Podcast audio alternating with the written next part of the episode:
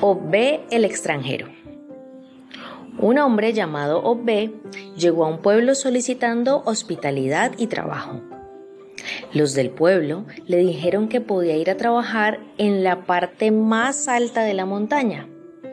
Así lo hizo y allí se encontró Ogun, con quien trabó amistad. En correspondencia con su trato amigable y respetuoso, el orisha le prestó sus herramientas. Al año, había logrado una magnífica cosecha y los del pueblo se quedaron asombrados.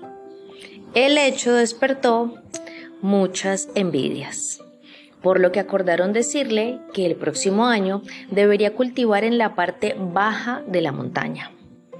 Pero él, que ahora tenía algunos recursos, le regalaba de vez en cuando un gallo blanco Ogun, por lo que seguía contando con la ayuda del dueño de la forja, los metales y el monte. El segundo año su éxito fue aún mayor y los del pueblo, desconcertados, le dijeron que el año venidero debía trabajar en el monte. No hay que decir que también el tercer año ya había logrado vivir holgadamente y obtuvo una buena cosecha. Los del pueblo se reunieron y la envidia que reinaba entre ellos, los llevó al acuerdo unánime de pedirle que abandonara aquella comarca.